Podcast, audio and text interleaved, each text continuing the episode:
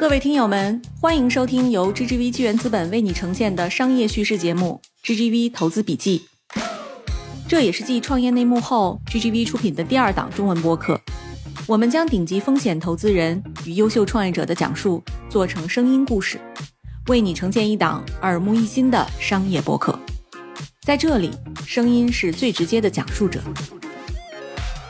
为行业带来变革的创新公司们，他们在成立之初要如何抓住风口呢？从生命科学到元宇宙，创业者们是怎样用科技改变我们的生活的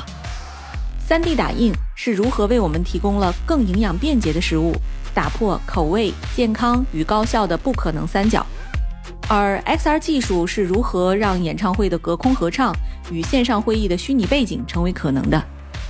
除此之外，在这里你还可以听到，作为顶级投资机构的掌舵人，他是如何应对生活中的未知数、面对焦虑的；而在这个瞬息万变的时代，又要如何过滤生活中的噪音，做出正确的决策？GGV 投资笔记，十二月二十日正式上线，每周二、周四播出，你不容错过。不管是去寻找投资人，还是说去寻找我们理想中的创业的志同道合的小伙伴的话，纵管是弱水三千，对不对？但是其实我们也只要取一瓢饮就好了，对不对？如果说你想做一个国际化的一个生意，你想做国外市场的话，越早的把你自己公司的内部的管理啊、流程啊，包括你的产品啊，能够往合规的方向去做，之后可以给你节约下不少的这种时间跟成本。面对很多不确定性的时候，多听听用户的这种声音，跟社区的用户去交流，多去跟开发者去交流，然后从他们的反馈中的话，能够坚定我们接下来坚持下来的勇气。哎呦，说的太好了，就是你不要去看这个外部的市场怎么说，而是要看客户怎么说。做一个这种开源的产品的时候，你不是说要去跟别人的产品去 compete。你更多的是说去找到一些这些所有的软件在里面没有填充的那个 gap，然后去把那个 gap 去做好。亲爱的听众朋友，大家好，欢迎收听本期的创业内幕，我是主持人 Lily。本期呢，我们请到的嘉宾是 GGV Omega 二零二一届的学员，也是全球领先的向量数据库公司 Zilis 的创始人和 CEO 星爵。星爵跟大家打个招呼吧。哎，Lily 好，大家好。哎，星爵好啊！就你现在人是在硅谷是不是？是的，是的，我现在在加州，在硅谷。啊，您你去硅谷多长时间了？去硅谷差不多有半年的时间了。嗯，地球真的是变化太快了。我还记得我上一次去硅谷已经是四年前了，现在出一趟国可真是不容易啊。也就是真的是我们这个创业者们啊，就是愿意为了自己的公司，愿意为了创业的梦想啊，远赴重洋啊。我们也是今天有幸请到了星爵来讲一讲哈。我们两个整个这次录制在前期沟通到录制可能花了得有半年的时间，就约星爵的时间确实很不容易，还有时差哈，所以特别特别感谢今天星爵在他的深夜十二点跟我们来做一个。录制哈 好，要不然我们先请星爵介绍一下自己和 Zilis 这家公司吧。呃，我自己呢，呃，是一个数据库领域的一个老兵。呃，之前来说的话，在创业之前呢，在 Oracle 工作。呃，在 Oracle 的话，在它的全球总部呢，在呃去负责它的数据库的一个研发的一个工作。但是我们做的是一个十二 C 的那个云数据库。然后在那之后呢，呃，我就回国，回国的话创立了咱们 z d s 这家公司。咱们 z d s 这家公司呢，也是一家开源基础软件的公司。咱们专注于去研发新一代的面向于各种 AI 应应用的向量数据库系统。呃，那么说在 AI 时代，我们知道，呃，我们处理的很多数据都是这些新型的一些非结构化的数据，呃，比如说像图片啊、视频啊、呃，用户行为画像啊、语言呐。呃，自然语言啊，等等，甚至于说，在这种呃生物啊、化学领域里面，我们要去研究这种蛋白质的三维结构。化学分子式的三维结构等等，这些都是一些非结构化的数据。那么在 AI 时代里面，呃，我们的向量数据库呢，就提供了一种高效的去管理、分析、使用这一些非结构化数据，帮助各行各业去挖掘非结构化数据后面的这些价值。所以在过去的几年里面的话，我们也有幸的话，呃，把我们的产品通过开源的方式去推向整个市场，呃，在全球的话也获得了超过几千家的这种用。用户。嗯，哎，您能不能用我们普通人能理解的语言给我们解释一下，什么叫 AI 向量数据库？它和我们日常理解的数据库有什么不同？嗯，本质上来讲的话，数据库呢，它是任何一种去管理数据的一个系统软件都可以叫做数据库。那么，一个数据库的基本的功能呢，它是提供一个数据的高效的存储，然后检索，然后索引，然后最后面来说的话，可以做这种分析啊、查询啊等等。呃，那么我们传统来讲呢，呃，数据库来说的话，可能都是一些这种关系型数据库啊。呃，分布式数据库啊，现在近年来出现的一些图数据库啊，呃，时间序列数据库啊等等，这些数据库呢，其实它们都有一个特点，它们处理的呢，其实还还是那种结构化的数据。那么我们讲的结构化数据，就是说像计算机比较容易了解跟处理的这些呃一些数字，呃一些字符串等等。但是我们说现在到了这个 AI 这个时代里面的话，我们现在呃，如果大家想到 AI 说的话，那就是说人机对话，那么讲的是。机器跟算法如何去理解人的自然语言？我们讲的是计算机视觉，它能够包括自动驾驶的，就是说我们整个这个机器如何说像人一样的去观察、去感知整个世界。包括我们说的，在生物制药这些领域里面，我们去研究这种呃小分子的三维结构，还有这种蛋白质的三维结构跟它的生化活性之间一些关系，从而去达到我们去找到更好的一个这种创新药。这这一些呢，呃，在 A 的时代里面呢，我们都会用一些 AI 的这种算法的模型，一些深度学习的模型，把这些数据把它转化为呃一个高维的一个数学的一个表示，把它就其实我们在英文里面把它叫做 embedding，呃，然后比较通。通俗的讲的话，就是一个高维的一个向量，然后通过这个向量呢，可以去集成，可以去代表了我们这这些非结构化数据，不管是图片啊、视频啊、语音中的一些深度的一些语义，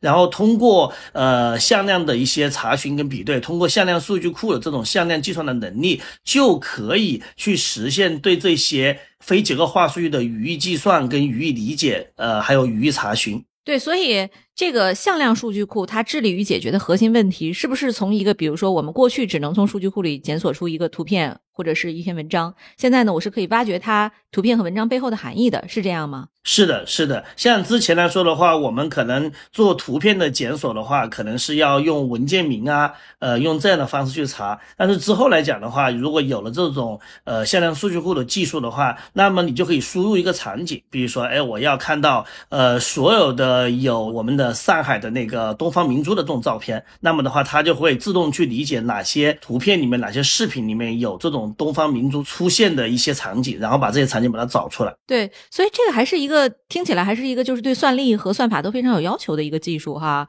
咱们目前的这个团队是个什么样的组合？您觉得您的为什么您可以去做这样的一件事儿呢？嗯，其实我们这一个向量数据库呢，放到大的背景去说的话，其实是在 AI 时代里面，在 AI 的新的应用场景之下去产生的一个新型的。数据库基础软件，呃，我们就可以看到，其实它有两个背景，一个来说的话是在 AI 的新场景、新应用；一个来说的话，它要管理这些海量的非结构化的数据，而这些非结构化数据从数量级来说的话，可能比结构化数据还要大上一个数量级。呃，那么如何说去设计一个高效的向量数据库，那就需要有两方面的一个能力。第一方面就需要有 AI 的这种能力，它你一定要懂得 AI 的使用场景、AI 的使用方式，甚至你要懂得 AI 的这种整个生态的运作的体系。那么从另外一个方面说的话，呃，你要管理这么海量的数据，那么传统的数据库的这些技术，包括说呃怎么做分布式啊，怎么做扩收容啊，怎么做数据的安全备份、高可用啊，这些能力也需要有。所以在我们组建团队的时候呢，我们也就特别的去从这两方面去考虑。所以的话，我们现在的团队呢，是一个在 AI 跟数据库传统基础软件的一个交叉的复合型的一个团队。对，您在一开始创业的时候，就是想清楚了要做 AI 向量数据库吗？呃，其实不是的。记得在五六年前，我当时回国的时候，呃，我当时有一个很懵懂的一个想法。第一个就是说，在 AI 时代里面，我们看到了 AI 的话，一个新的一个场景、新的需求，那么很可能会产生一个新型的数据的基础软件。这是我的一个大的一个背景。我坚信说，未来五到十年的话，一定有一个新型的 AI 的时代的数据库软件会出现。但是它具体是什么样的一个形态，是什么样的一个产品的一个功能，其实当时没有想得特别的清楚。所以当时我们回国来说呢，我们做的第一个产品呢，呃，我们就是说利用在 AI 时代里面这种新型的这种硬件，这种我们看到有很多这种 GPU 啊，有很多这样的一些新型的异构计算的一些芯片，然后我们利用这个芯片呢，做了一个新型的一个数据分析的一个引擎。呃，如果用一个比较通俗的话说的话，就是说 GPU 数据库跑在 GPU 处理器之上的一个新型的数据分析跟处理的一个软件。在那之后呢，呃，我们当时也觉得自己信心爆棚啊，我们找到了新的方向，然后技术也很厉害，整个产品也很创新，对，我们就把它拿到了市场上面去做检验。呃，但是我们在市场上面检验的过程中呢，我们发现呢，其实呢，呃，这个技术虽然比较创新，这个 idea 也比较新，但是在实际的落地的过程中的话，它解决的问题还是比较受限的。它跟传统的这些呃数据分析的软件来讲的话，它的应用的场景、它的覆盖面，还有包括它最终的呃应用到每个场景之中的这个性价比，对用户的一个迁移成本来说的话，可能呃不是一个特别完美的一个创业的。一个方向，虽然说技术上面是一个特别酷的一个东西，所以当时我们就一边在接触于用户，一边我们也在想的话，我们到底应该怎么样去寻找出一个更好的一个能够达到一个 PMF 的一个产品。所以当时来说的话呢，经过了差不多也是半年多到一年的一个探索以后呢，呃，我们发现其实我们市场上的很多用户，他们都会跟我们说，哎，呃，既然在 AI 这个领域的话，你们用 GPU，你能不能用 GPU 去帮我们去做一些这种。呃，图片的检索啊，视频的检索啊，对不对？呃，像这种 embedding 跟向量是我们每一天都在打交道的一些基础的数据，你们能不能提供一个更快的这种向量数据的一个检索呢？其实，在跟无数的这些用户的交流的过程中呢，我们就发现，哎，这种向量的数据的这种管理，还有包括它的计算，包括它的分析、它的比对、它的那个查询，成为了一个新兴的一个市场，并且这个市场基本上是每一个做深度。学习的 AI 公司的一个刚需。所以当时来说的话，在一八年的下半年来说的话，我们也就开启了一个新型的一个项目，去研发我们的向量数据库。然后到了一九年的话，我们把这个产品的话以开源的方式去推向整个市场。结果在呃一九年我们开源大概四个月到五个月的话，我们就拥有了四五十家这种用户。呃，我们就发现这一个呃赛道来说的话，是一个更加呃有刚需的一个赛道。呃，我们的确也解也解决了很多 AI。企业在 AI 大规模生产环境部署的一些痛点，所以我们当时就觉得，哎，这一回来说的话，应该说我们把我们的技术，呃，用到了一个点子上，呃，就是说我们拿着一个锤子找钉子，可能现在找到了一个比较好的一个钉子，我们后面就整个公司来说的话，就 all in 这个向量数据库这个赛道，然后一直到今天，嗯。咱们其实讲说公司啊，就作为一个创业项目，其实咱们既要仰望星空，也得脚踏实地哈。我想问问，就是作为一个开源的数据库，咱们公司现在有哪些大客户是可以跟我们去分享的吗？它在实际应用中已经有了一些成功的案例了吗？呃，其实我们在现在来看的话，其实我们的那个用户来说的话，分布在一些不同的一些行业啊。第一个，我们说在互联网跟电商这种行业里面，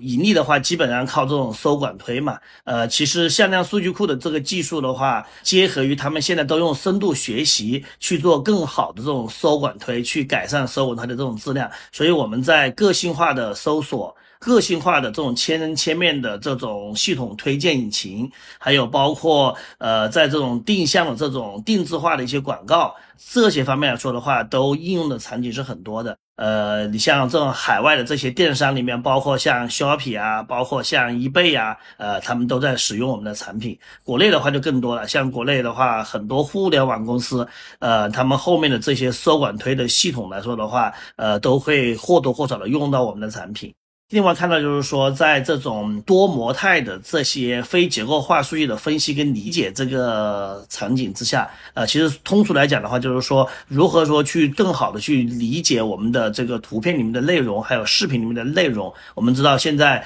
呃，这个短视频啊，这种内容啊，都是在呃全球去兴起。如何说去理解里面的内容，然后的话，基于这些内容再去做更好的这样的一些推荐啊，一些呃甚。至于说去做一些商业化的一些尝试啊，比如基于视频的一些电商啊，这也成为了很多呃这种短视频公司的很重要的一些挑战。呃，像快手啊，呃，像这样的一些头部的一些这种短视频的一些厂商，包括像 B 狗啊，对不对？像虎牙，他们也在用我们的这种产品去做他们更好的这些视频的内容的一些理解，还有基于视频内容的一些商业化。在呃更大的一个背景里面来讲来说的话，你比如说在安全啊，呃跟其他检测这种领域的话，有很多应用场景。国内的话有几家比较头部的这种金融机构，他们用这种深度学习去做欺诈检测，那么把一个用户的一个行为，他用深度学习的话，可以把它区分为一个恶意的行为跟正常的行为。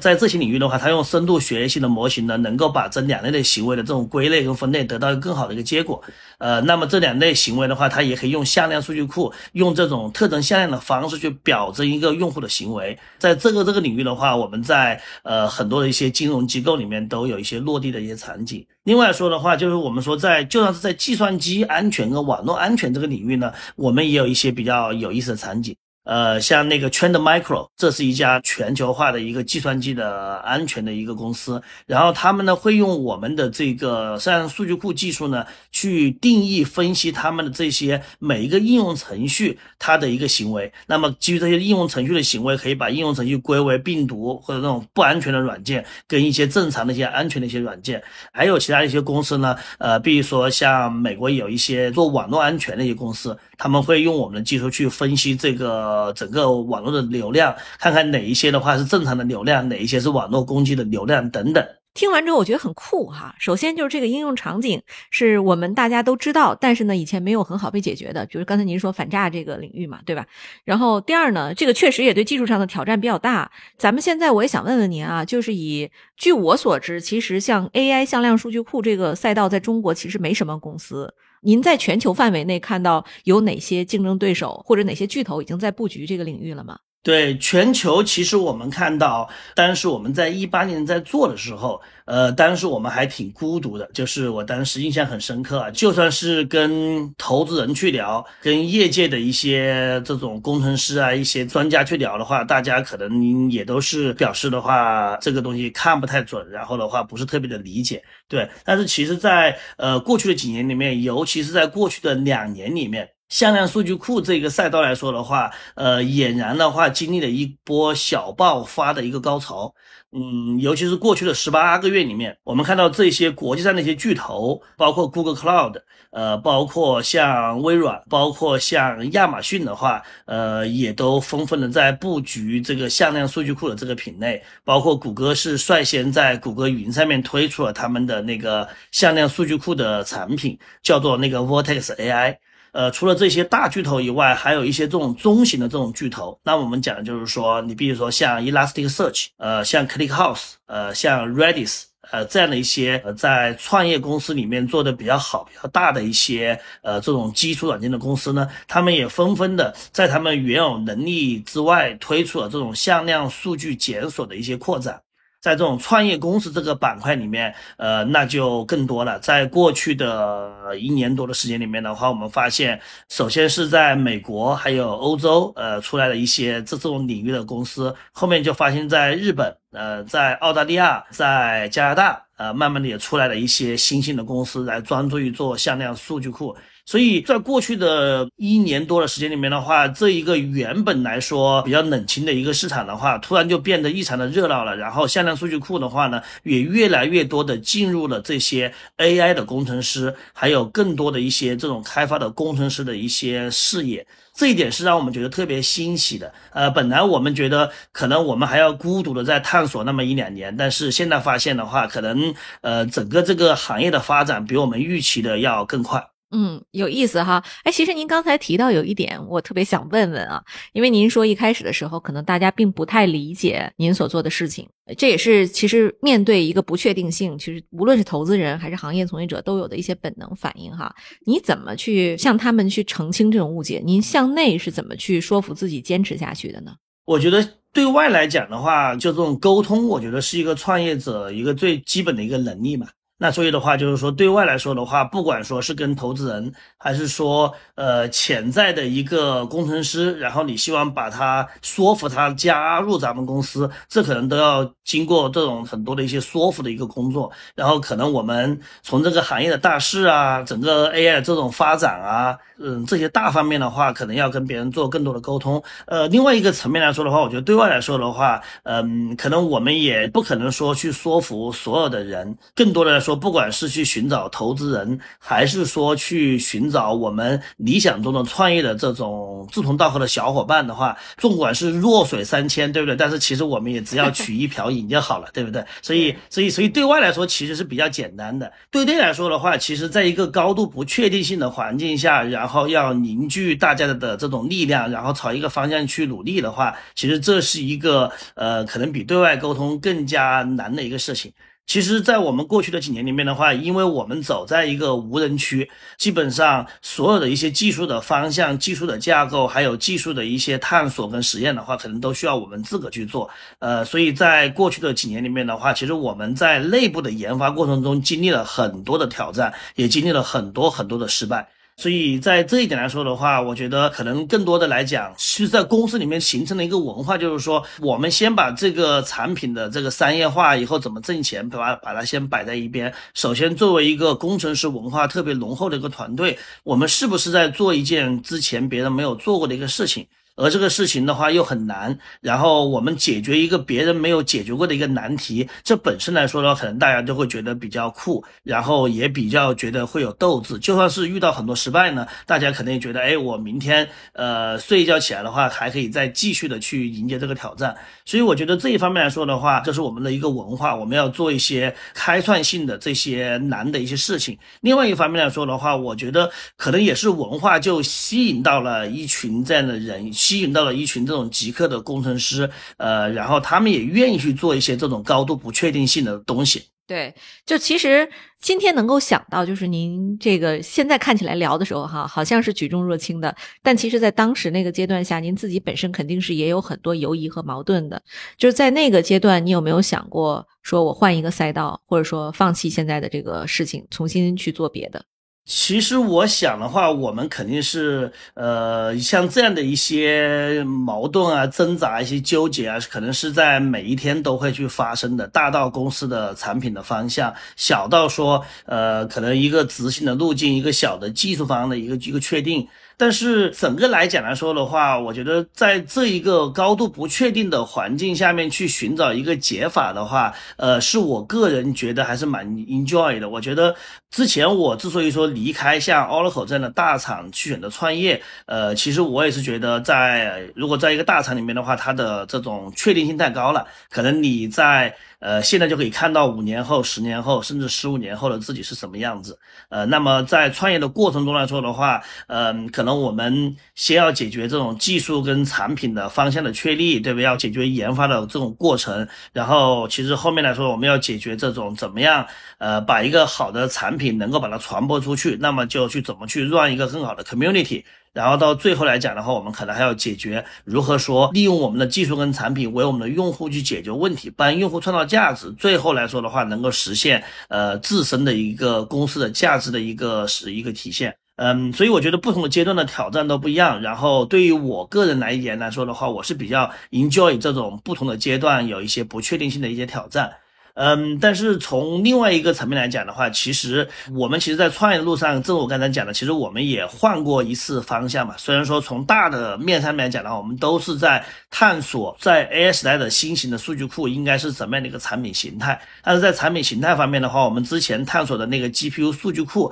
就我们最后面觉得的话，是一个不那么有意思的一个产品。从它解决的问题啊，到市场的反馈不那么有趣。那么我们后面把它换成了那个向量数据库。嗯，虽然说我们一直在坚持做 AI 的一个基础软件的探索，但是我们在具体的产品形态上面呢，呃，我们也掌握了一定的灵活性。那么在这个灵活性的过程中，最终说服我们自己要选择呃向量数据库作为公司下一阶段重新出发的一个目标来说，呃，我觉得最归根到底来说的话，其实不是我们自己内心的一个 ego 去驱动的，而是说真正是外面的实实在在的用户去告诉我们说他们有这么一个需求。所以，呃，我想的话，就是可能说我们去面对很多不确定性的时候，呃，在我们公司文化里面，就我们多听听用户的这种声音，呃，实在听不清楚的时候的话，那我们就去多去，呃，跟社区的用户去交流，多去跟开发者去交流，然后从他们的反馈中的话，呃，能够坚定我们接下来能够坚持下来的勇气。哎呦，说的太好了！其实我觉得您说这个真的是。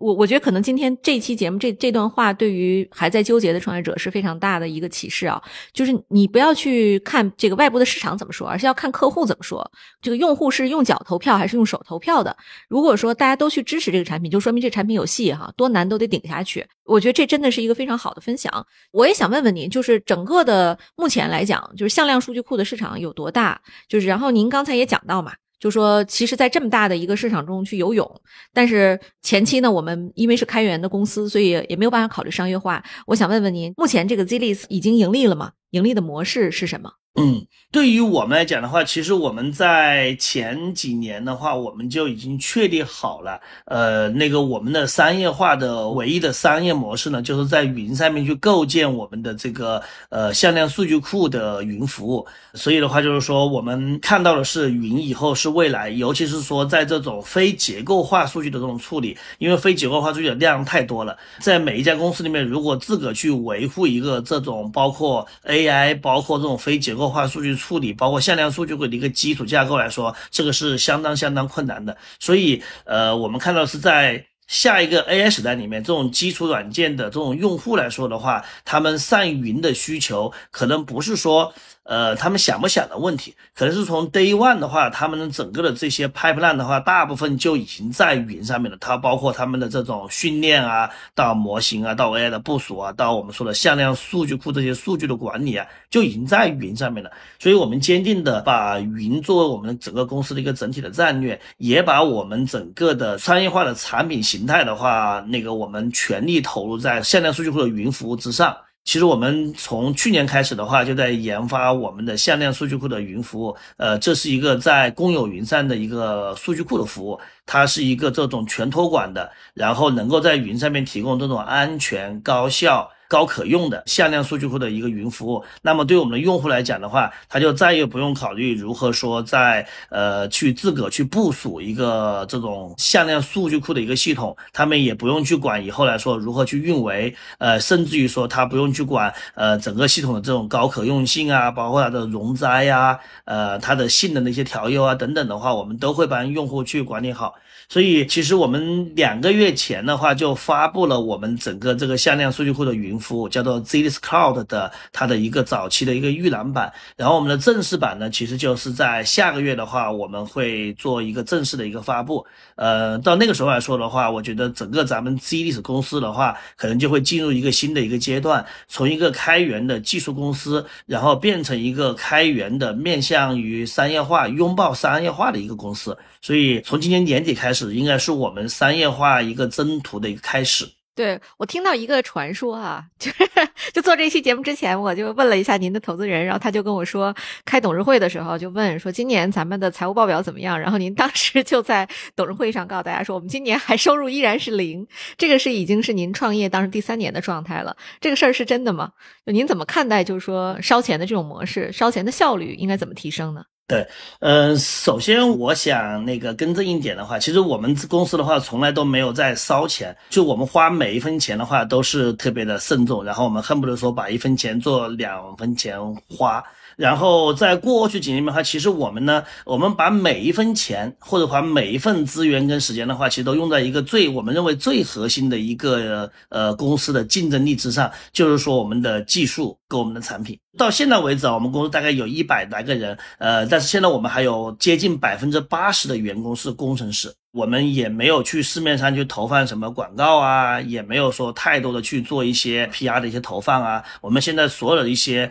呃，比如说我们都做的 PR 的一些投放来说，绝大部分的话都是这种 organic 的，通过我们的社区啊，通过我们的技术的这种分享啊，用这些自然流量去换来的。所以，之所以说我们当时有这样的一个选择，呃，是因为我我们看到，作为一个基础软件公司，作为一个数据库的一个公司来讲的话，一方面这个技术跟产品是它的最核心的一个一个竞争力。它的竞争力可能不在于说，呃，这个公司的这个市场运营，也不在于这个公司的一个特别新的一个商业模式。这一方面，对 to B 的公司来讲的话，可能没有太多的花活可以去选择。呃，那么第二点就是说，你作为数据库的一个基础软件，嗯，你必须得要通过很长的一段时间去研发。因为基础软件，尤其像数据库这种基础软件的话，它的复杂程度是相当相当高的。我们说数据库软件跟那个操作系统并列为这个计算机软件里面最复杂的两个系统级的软件。那么这里面来说的话，呃，你要考虑到一个数据的，比如说简单来说的话，你数据存好这件事情都很难解决，因为你存好来说的话，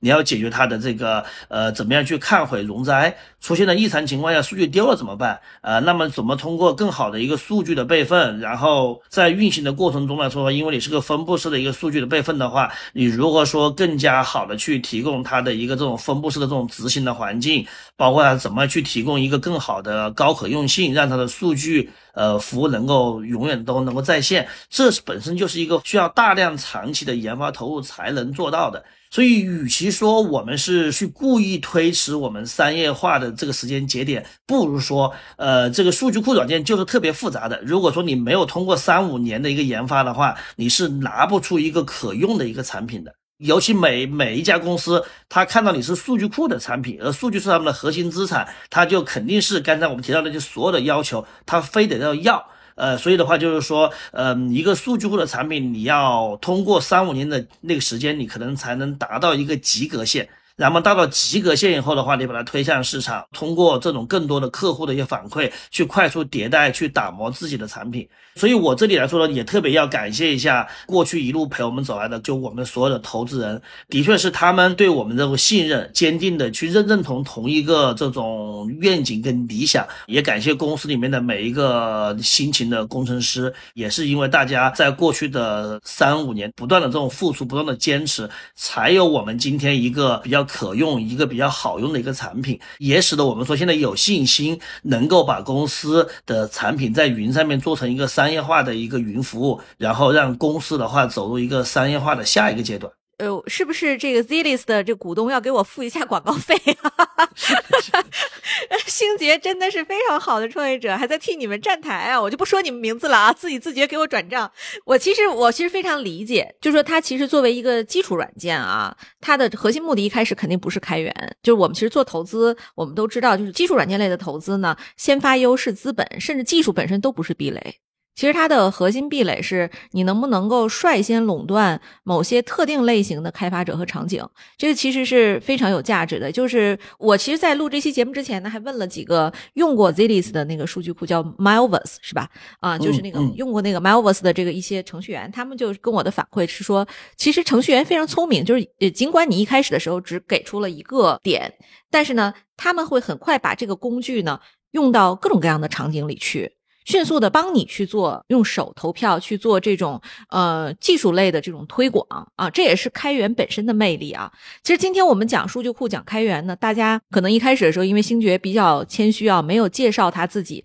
其实星爵应该是一个开源达人，要不要你讲一讲？就是你二十年前开始做开源，你和开源结缘的一些故事，让大家了解了解你哈。对，就是当时的话，我最早在接触开源软件的时候呢，是我当时还在读本科的时候，当时不是正好是互联网的这种泡沫这种兴起嘛，但是差不多是在九九年左右的话，我当时就接触到了，就是那个一个开源的项目，叫做那个 Apache，Apache 的话是一个这种开源的呃这种 Web 的服务器。呃，然后其实现在的话，这个项目来说的话，是一个呃，在过去的几十年里看的话，是一个很成功的项目。在这个阿帕奇这个项目之外的话，它所引发的这个阿帕奇这个基金会，然后也是现在呃全球的话最知名、最有影响力的一个开源基金会之一。所以当时来说的话，我就发现，哎，呃，原来这种软件还能够这么去做。然后一个 Web 服务器的一个软件的话，大家可能是把源代码都开放出来，不只是给你用。所以我当时就对开源比较产生了一个浓厚的一个兴趣。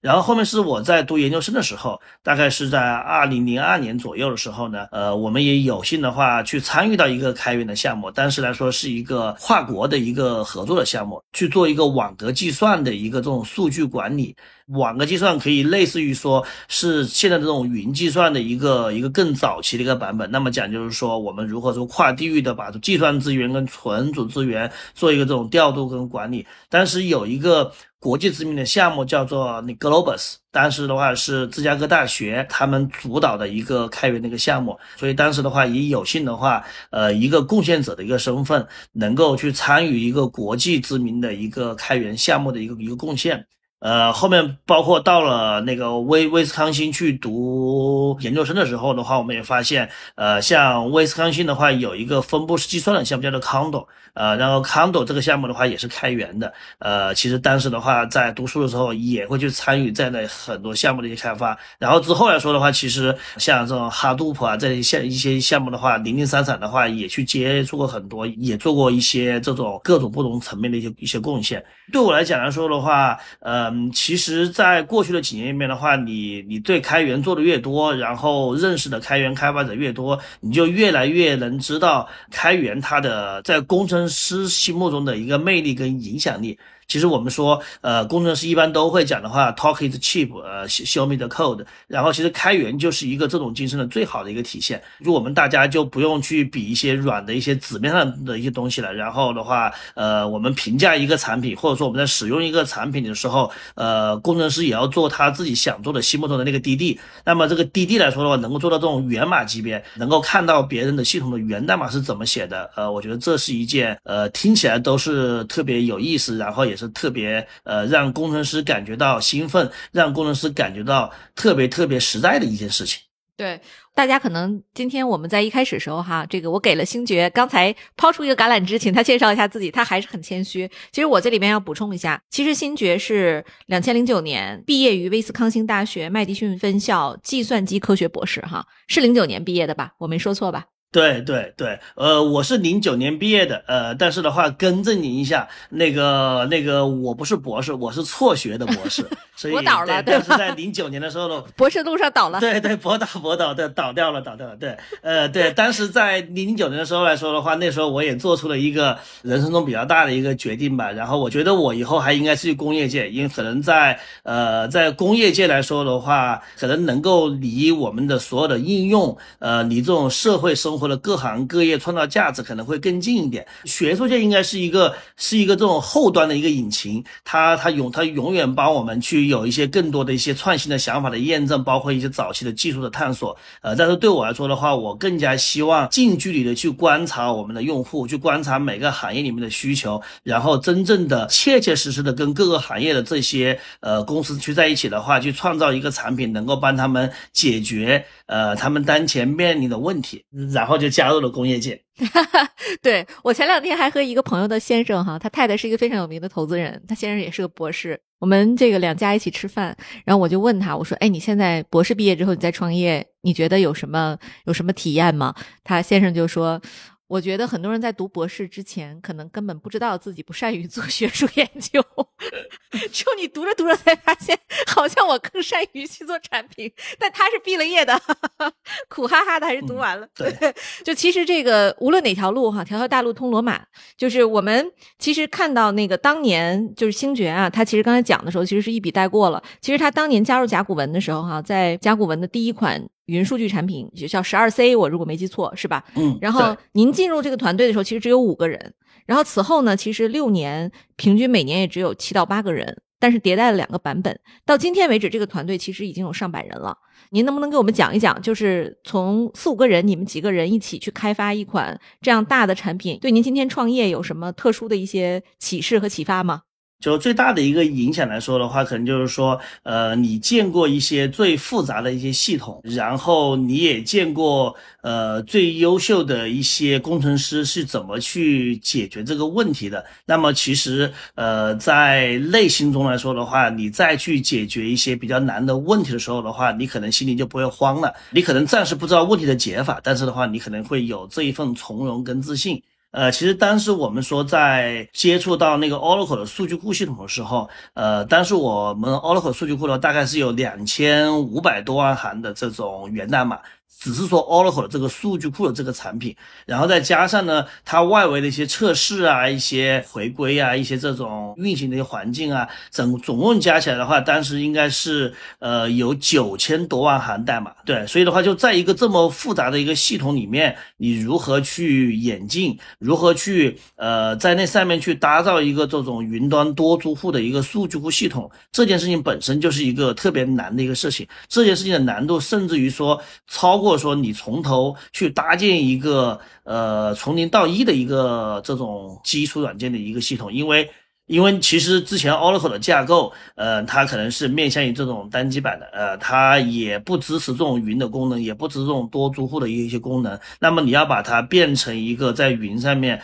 能够可自由扩展的，并且要能够把多租户的能力能够做到它的内核里面去，呃，这本身来说的话，就是把这个系统要做一个很深的一个改造。但是在做很深的改造的同时的话，你要要保持它的系统的向前的一个兼容，呃，对，它有很多这种 legacy。一些功能，legacy 的代码的话，你要把它能够把它读懂，然后把你的那个功能的话，在那个之上进行一个演进，这本身是一个特别特别复杂的一个问题。所以我觉得，嗯，在那上面就一个最大的一个对我的一个影响，就是说，在技术层面来讲的话，呃，让我把之前在那个研究生阶段去学到的关于数据库的一些理论的一些知识，在论文上面读到的一些知识点的话，能够有机会看到一个在。行业中最领先的一个数据库系统，它是怎么去搭建、去怎么去做的？所以在 Oracle 的这六年里面的话，基本上让我完成了从一个数据库的一个一个研究者，呃，到一个数据库的一个这种实现者的一个闭环的一个一个构建。就包括我们现在在打造这个向量数据库，它是一个一个比较创新的一个产品，也是从零到一把它去做出来的。呃，但是来说的话，它的复杂程度，我觉得还远没有到像 Oracle 之前的那个数据库的那个程度。所以在这个过程中来说的话，就是说，呃，因为你见过更复杂的一个系统，那么你在做一些决定的时候的话，你心里面是呃，在技艺术层面的话，风险是比较可控的。虽然说今天你可能遇到很多困难，但你对未未来来说的话，你会。觉得整体来说你是比较有信心，会比较乐观的。对，呃，就是因为其实这两年哈，我也非常同意您的观点，就是基础软件其实是一个非常火的一个赛道啊。我们其实都知道，就是在传统的这个巨头的领域里边，其实是很难再杀出来了。但是呢，开创一个新的机会呢，对于中国创业者的这个公司来讲，是有大量机会出海的。比如说，我们其实 GGV 也投了 PinCap 嘛，对，它也是一个分布式的这个数据库。然后，那我们其实能看到，像 PinCap、像 Zilis，其实在海外都有非常好的这个市场布局。我也想问问您，就是对比这个海外用户。和中国的这个本土的用户，您觉得他们在付费意愿和客单价上有什么样的不同吗？这个其实差的还蛮多的，呃，就是说我觉得他们的不同还是蛮明显的。就是说，我觉得国内的这些公司呢，呃，他们其实对新技术很敏感，然后包括工程师对技术的追求的话，也是很积极的。呃，但是如果说到呃，我们说的这种商业化的这种付费的意愿，还有付费的能力，呃，这一方面来讲的话，我觉得国内跟国外的差距是比较大的，尤其是在这种基础软件，因为基础软件来说的话，因为它是跑在整个计算机系统的一些最底层的一些软件，嗯，可能很多这些呃公司的 CTO 啊、CIO 啊，包括 CEO 啊，他可能是看不到的，呃，他们可能不太能看到说，我今天用。了一个更好的基础软件，我明天的业务能有多快的一个提升？对，并且事实上的话，用一个更新的一个基础软件，它最后面要产生一个业务的一个效率提升来说的话，呃，它也要通过这种跟应用系统的一个整合，呃，它是需要的这种周期的话，其实是比较长才能够把威力发挥出来的。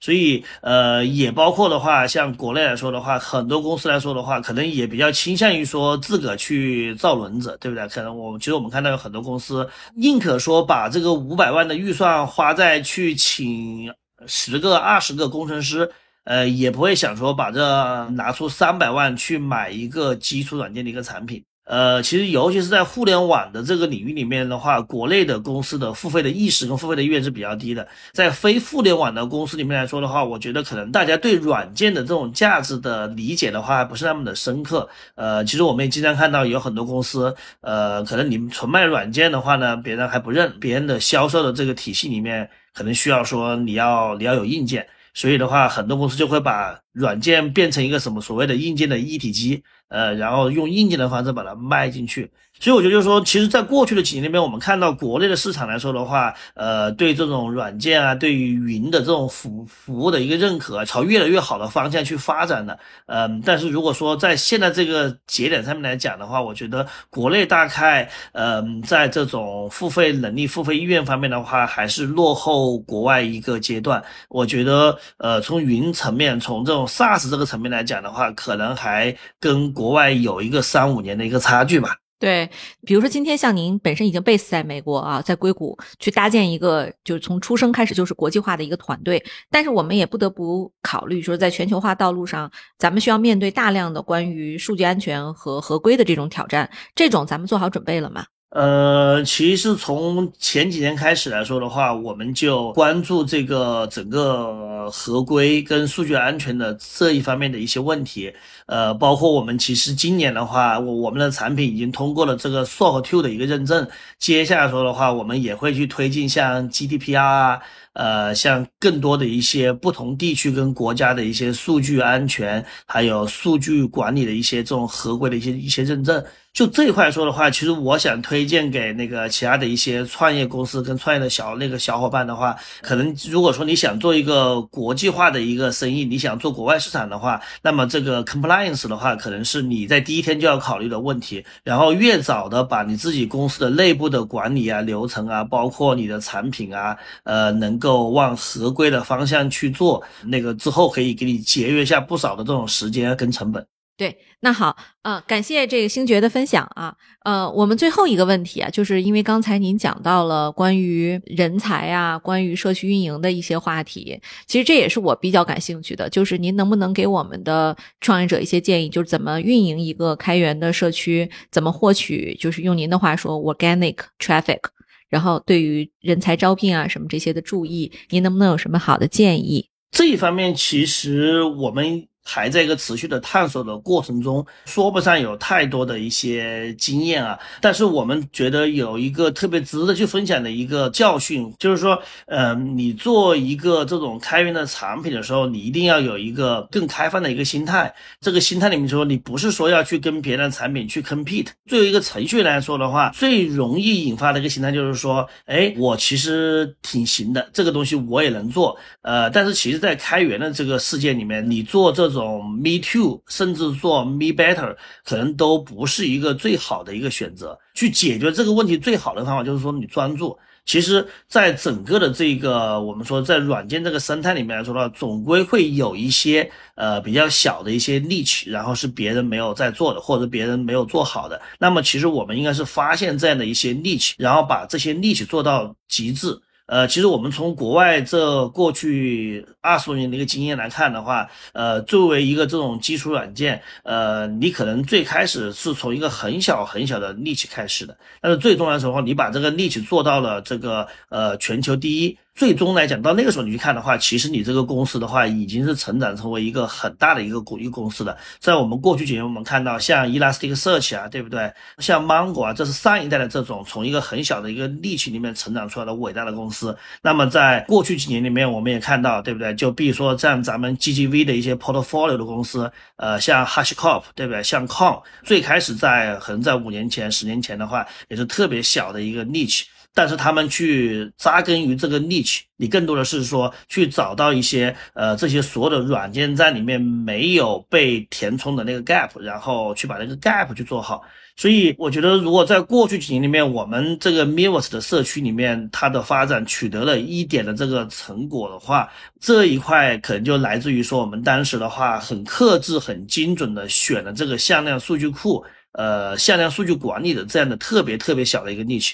呃，然后的话，到现在为止的话，我们也坚定的只做这样一个利器，我们不会说把自己的能力延伸到其他的赛道里面去。在整个的 AI 生态里面的话，我们希望用一种更开放的心态去跟上游、下游一起去合作。呃，这样来说的话，你就是你就是再去去利用已有的这种社区、已有生态的这样的能量，然后去为自己的项目、为自己的这个社区的话，去贡献更多的这种合力。然后另外一个来说的话，就是说，呃，刚才您讲到那个社区啊，就是说，我觉得很多人都会去讲，就是说，呃，是不是我们要去建一个那个自个的一个社区？这一点来讲的话，就是说，其实每一个项目它本身来说，可能就是一个比较小的一个这种 community。但其实如果放到更大来讲的话，我觉得其实现在不管是在开源、在数据库、在软件分析，还是说在 AI 的话，都有一些很大的一些社区的一些这种组织，比如说很多一些大。大的一些开源基金会呀，还有大的一些这种生态的一些系统啊，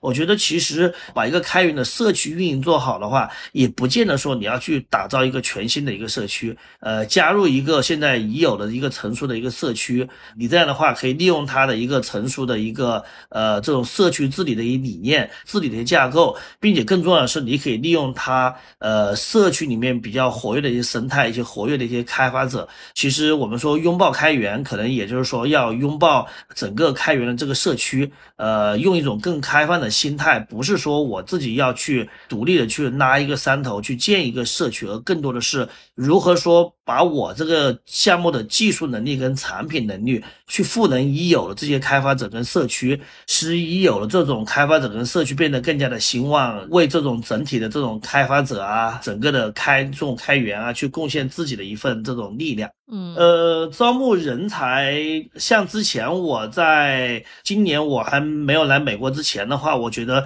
像硅谷的一个人才是很多嘛，对不对？然后之前我在硅谷也待了蛮多年的，对我觉得硅谷应该应该人才比较好找吧。呃，但是来了以后发现的话，其实硅谷好的人才可能比呃国内更加难难找，真的是一个一个 top 的一个人才的话，呃，很多公司都会在竞争，尤其在今年啊，就今年我们说好像整个经济有点下行，但是你发现这种呃真正好的人才来说的话，就是在一个下行的经济状态里面，它还是一个很稀缺的一个资源。在招聘人才这一块，我想两个层面吧。第一个层面就是说，可能把你的技术跟产品把它做好。呃，我觉得尤其是对于我们说的话，一个这种技术为主的一个团队，呃，工程师可能是我们最核心的、最重要的一个人才。而好的工程师的话，在国内、在国外都是那个很难去找到的。那么，呃，在这地方说的话，我觉得一方面来说的话，可能建立一个公司的这种技术为主导、研发为主导、工程师文化的一个氛围，是对你吸引工程师是很有用的。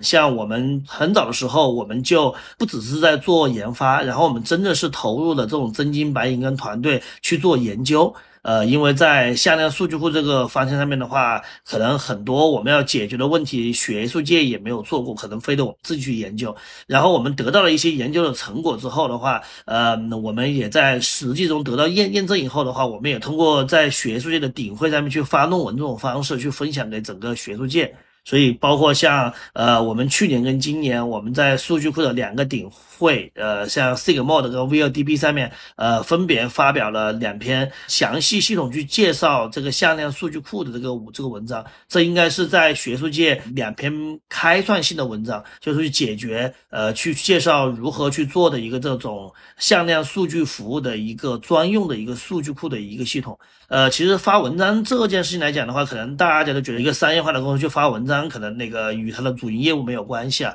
呃，但是通过发文章，我们其实是呃，一方面我们跟学术界、跟其他的工业界的小伙伴去交流我们自己的一些想法，我们自己成功的一些经验，还有失败的一些教训。同时来讲的话，其实这也是对人才是很有吸引的，因为呃，一些好的这些数据库领域的从业者，他们都会去关注这些学术的一些顶会。呃，他们看到你在这个顶会上面发了文章，这个吸引力可能比你去市场上面去发几篇 PR 稿，说说我这个产品性能第一，那个全是世界领先，会要好很多。对，因为我们说这种学术文章是通过这种 peer review 的，然后尤其这种顶级会议的话，它整个的这个审稿跟 peer 那个 review 的这个流程是相当相当严格的，这其实对好的人才是很有说服力的。所以第一个话，我觉得说，可能是营造这样的一个技术主导的一个文化的一个氛围。另外一个来说，我觉得说可能整个团队要花更多的资源跟精力去寻找人才。就我们到现在为止，我们公司还差不多一百来个人，但是我们有个专门的 in house 的一个 talent acquisition 的一个 team，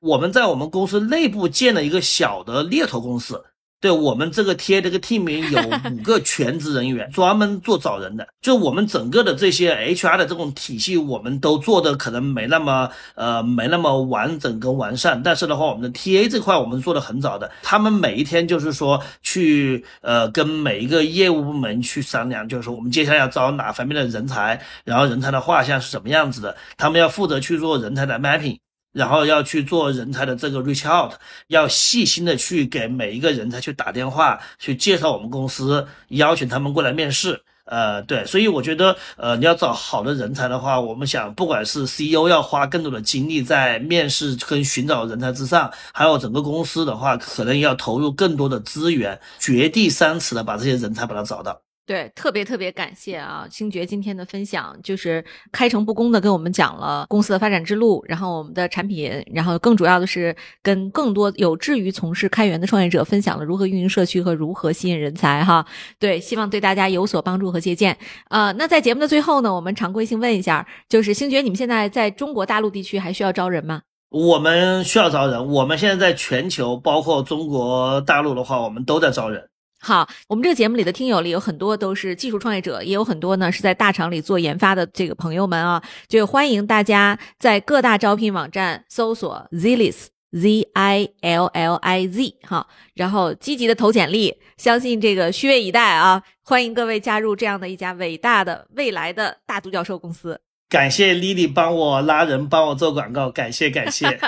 那一定呀，对我特别喜欢星杰这一期的分享。其实虽然对于可能不是做技术创业的这个听友来讲，哈，有一点点的门槛，但是我还是希望大家听一听。就特别是对于创业的很多早期的一些这个纠结，然后对于怎么坚持以及如何判断趋势，哈，都非常有帮助。好。那本期的节目就到此结束了，欢迎大家在喜马拉雅、小宇宙和各大平台下积极的留言哈，我们会从中抽出五位本期节目的听友，送出 ZILIS 的精美周边。好，谢谢大家。那本期节目到此结束，我们下期再见，拜拜。感谢丽丽，拜拜。